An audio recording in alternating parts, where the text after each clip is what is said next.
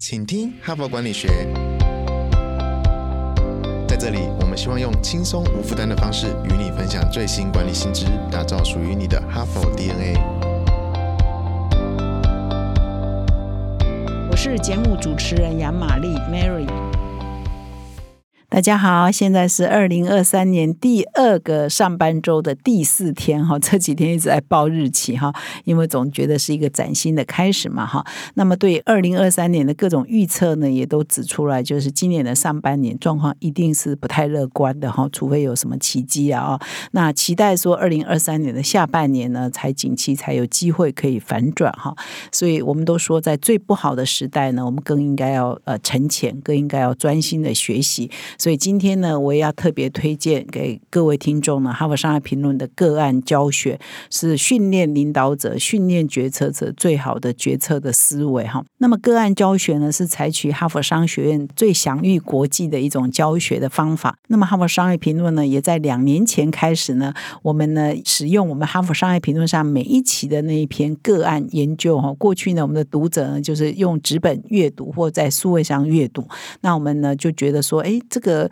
个案教学事实上是哈佛商学院享誉国际的嘛？如果我们可以用这种个案式的教学，那使用我们哈佛商业评论上的每一期上面的个案研究来当做这个教材的话，或许是一个很好的可以让我们读者进一步精进决策思维、哈领导思维最好的办法。所以，我们从两年前开始推出这个个案教学的领导者学程啊，那我们每一期呢都相当的受欢迎啊。那我们现在呢第八期哈，我们的领导者学。成第八期正式开始启动招生啊！上课日期是四月十五、五月十三、六月十七哈。那我知道我们的听友呢对哈佛的内容相当的喜欢，那你一定要来体验一下我们这个个案教学的方式哈。我们是网罗了台湾各个大专院校、管理学院啊，会写个案也会教个案的老师哈，来跟我们做授课哈。所以非常呃希望呢各位听友呢可以来加入我们这个。的课程，那每一次上课呢，我本人呢都会坐在教室里面跟大家一起学习哈。那除了上课之外呢，我们也会安排做企业的参访。现在疫情也比较松了嘛哈，所以我们呢每次企业的参访呢，我们的上过课的学员呢、学长姐呢都非常热烈的参加哈。那也是一种另类的学习哈，所以赶快到我们的说明栏点击报名的链接哈，我你就可以了解我们的课程内容、上课的时间啊，以及我们的整体的规划哈。所以要赶快来报名哦。那同时呢，在节目开始前呢，我也要邀请各位听友呢，可以到我们的这个说明栏点击我们的留言的网址哈，你可以留下你的音档哈，或者是想要问我们什么问题呢？给我们，我们会在节目中呃陆续的播出。那么前几天呢啊，我们已经播出了三个听友的回馈留言给我们哈。今天呢，在节目的最后呢，我会再放一段是凯斯教学机构的营运长。朱家军哈，Daisy，他留言给我们哈，所以家军你要听到最后，还有你的好朋友们哈，或者各位听友们也要听到最后了。我们今天来听听家军对我们 Parkes 啊有些什么心得，可以跟各位来做分享。那么接下来呢，我就正式进入啊，我们本周的主题啊是寻找接班人。那么传承接班呢，可以说是台湾近几年来这个整个企业界的显学。因为我们台湾呢，在二次世界大战后，可能在七零年代、八零年代、九零年代是台湾创业的高峰哦。那么当年那个年轻少年 gay 哈创业的那一群的这个年轻人呢，现在都进入了这个比较晚年的嘛哈，进入的这个要。交棒的关键时刻。所以呢，怎么传承、怎么交棒呢，都是企业界非常热门的显学哈。那么，其实我今天呢，或这一整个礼拜呢，我们分享啊，都是在寻找执行长这个层级比较多哦。那但是呢，其实每一个角色哈，每一个职位哈，比如说你现在是一个小部门的主管，管两三个人；你是一个中部门的主管，管十个、二十个人；你更大部门的主管，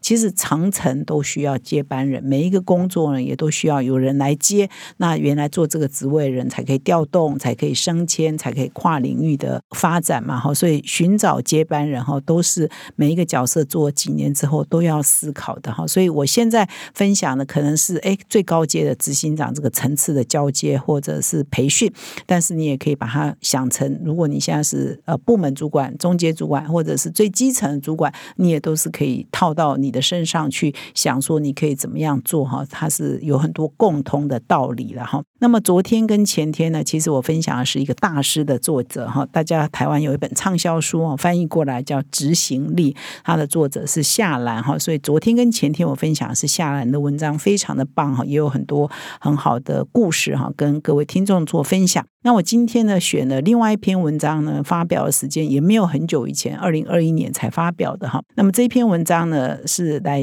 呃描述 Mastercard，可能你的皮包里头就有他的信用卡哈。万事打卡，Mastercard 执行长交棒的经验的分享，那这是一个真实的案例哈。那写这一篇文章的呢是就是前董事长兼执行长跟现任的董事长兼执行长，以及啊他来分享说他们怎么隔代啊隔代的训练在下一任的执行长的经验的分享哈。那我们以前在看中国大陆的政局嘛哈，就是有隔代传承、隔代接班哈，就是呃现在领导人要下台前呢，不止。是是把这一代要接棒的人搞定，把在下一代要接棒的人呢也都选定了哈，就隔代接棒。那我们会觉得说，哦，这个大陆体制特别。那事实上，现在当然因为习近平上台了，这个也被颠覆了，然后也没有什么隔代接棒了这件事情。但是我们现在来看的是一家企业，哈，Mastercard，他就做到这个隔代交棒的这个任务哈，他是怎么做的？所以这是这一篇文章的分享。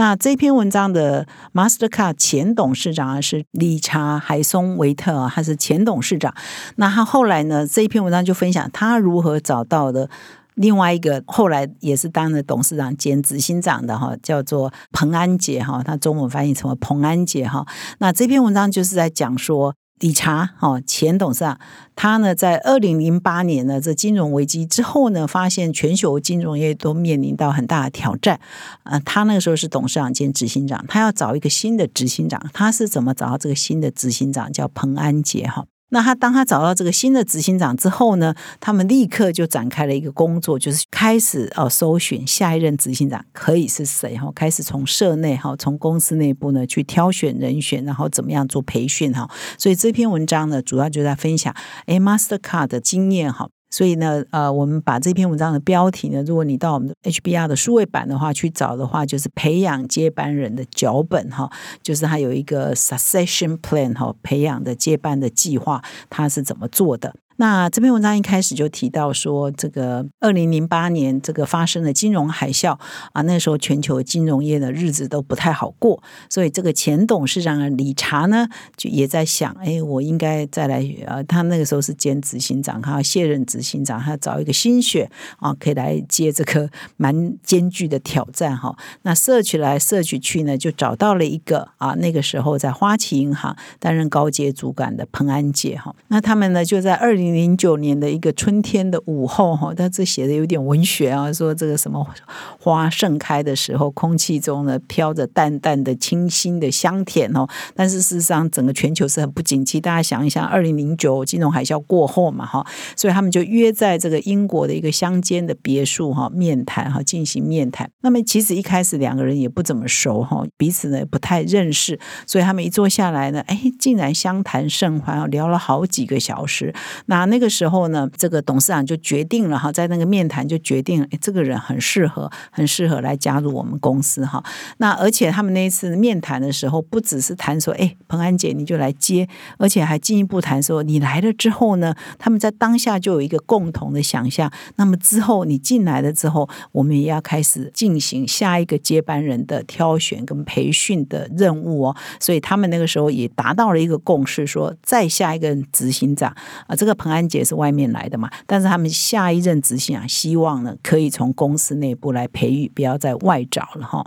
后来呢，彭安杰呢在春天面谈嘛，那夏天呢他就加入了 Mastercard。然后，二零零九年的八月，那先担任了一段时间的营运长。那么二零一零年呢，他才晋升为执行长。那他在任期间呢，这个 Mastercard 的业绩呢表现非常好哈。比如说，他的公司的营收呢成长了三倍，净利呢成长了六倍，那市值呢正从三百亿美元成长到三千亿美元哈。所以呢，Mastercard 在呃非常低潮的时候，彭安杰加入了，然后经过这个风雨飘摇的时候呢，他就交出了还不错的成绩单。那么到了二零一五年哈，也就是他担任执行长五年过后呢，呃，他们就正式展开了这个接班的计划。那这个接班计划哦，寻找接班人计划蛮详细的哦。他们已经确定了，一定要从内部挑嘛，哈，所以选定一批内部候选人。这群人来自不同的单位、不同的部门，来源非常的多元，而也而且非常的广泛，哈。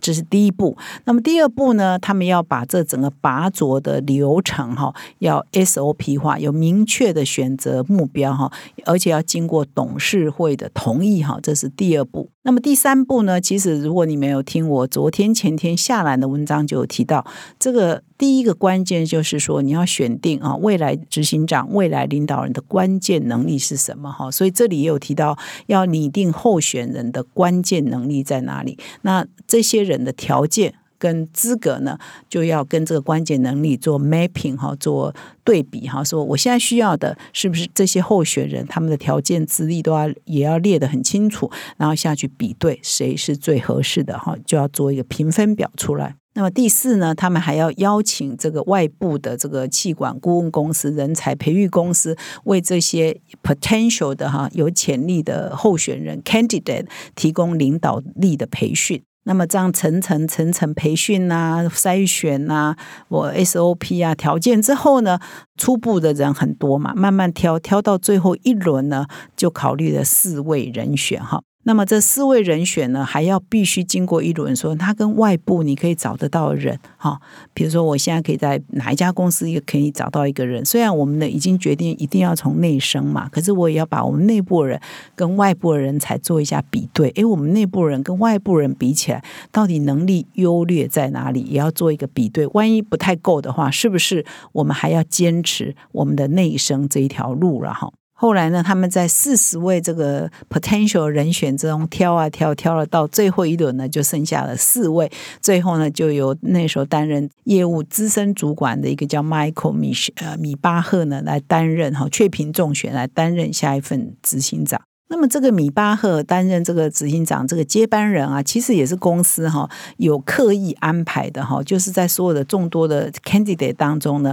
呃，他到最后会冒出来的这个过程呢，其实公司也是有刻意培养。那这边有特别提到一段，就是说米巴赫原来是在中东跟非洲担任营运的主管，做的相当的好。那么公司呢一开始呢，曾经呢要想要把他调到别的地理区域哈，比如调到美国啊，或调到欧洲啊，调到其他地区去服务，可他一开开始是拒绝的，因为他觉得我在我在非洲已经经营的不错啊，我已经生根啦，所以他拒绝哦。一开始他是拒绝的哈，因为他觉得我这是我已经熟悉的地方嘛。可是那个时候的总部哈，就是那个时候执行长是不同意的。他觉得说，你如果继续留在非洲，就算你从非洲哈啊营运主管再升上去做非洲的更高主管好了，那你也是留在你自己的舒适圈啊。好，你你如果没有调动的话，你就留在自己的舒适圈，你很难再成长。你很难再精进嘛，哈，所以那个时候公司呢就坚持说，不行，你要到别的市场去，你要再去接触不同的业务，接触不同的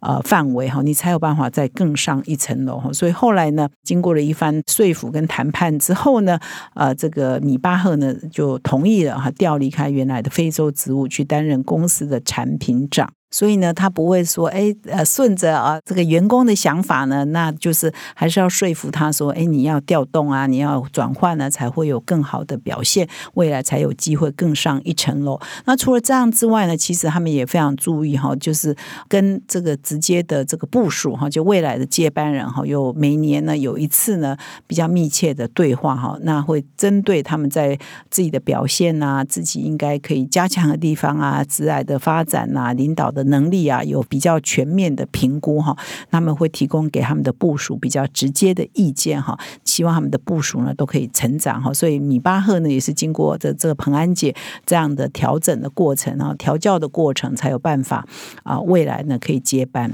那么，事实上，这篇文章呢，详细的记录了这整个从这个第一任董事长到第二任董事长，后来这个彭安杰就升任为这个，他找到了米巴赫当执行长之后，他也升任董事长嘛，哈，后来就这个米巴赫现在就还在任上嘛，哈，所以他就是这样一层又一层这样交接下来。这篇文章啊，有非常多详细的说明。那因为 p a r k a s 的时间比较短，我今天大概就分享到这里哈，所以还是邀请各位听友啊，到我们的说明栏。点击这篇文章的连接，你可以看得更详细哈。那如果你不是执行长哈，我想我们绝大多数人都不是真正公司的负责人，我们都是专业经理人比较多啊。不管你的职位是在哪里哈，你还是可以从这个他们培养最高阶执行长的这个过程来给自己一些启示，我们自己应该怎么做哈。那么在节目的最后呢，我们还是要来进一段这个听友的分享哈。这是凯斯教学机构营运长朱家军 Daisy 给我们的音档哈。感谢你的分享，感谢家军的分享，也感谢各位听众的收听。我们明天再相会，谢谢。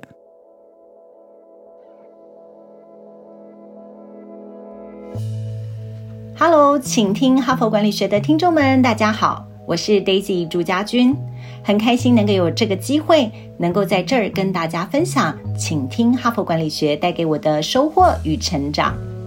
我在民办教育产业工作有很多年的时间了，目前我在凯斯教育机构担任营运长的工作，同时也担任中华民国补习教育协会台北分会的副理事长。我阅读哈佛商业评论已经有很多年了，而这几年 Podcast 盛行，就让我有了听学习的习惯。自从请听哈佛管理学开播之后，方便了我可以从乐听获得商业管理知识。我很喜欢亚玛丽的主持风格，加上最近节目又不断的推陈出新，结合了心理学多元角度切入商学以及人生学的节目内容，就让我更感兴趣了。渐渐的呢，成为了请听哈佛管理学的忠实粉丝。节目内容也能够帮助我立即的可以运用在管理跟营运的工作上。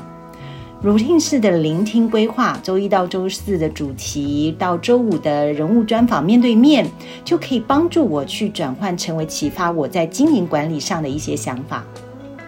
所以非常谢谢 Mary 带领哈佛商业评论团队不断的创新转型，让观众们跟你们有更多的连接以及互动。期待你们的节目有更多的新知识、新创意，还有新趋势，让我还有 h o p Power 的粉丝们能够学习到更多的商业管理还有人生哲学的分享哦。谢谢你们。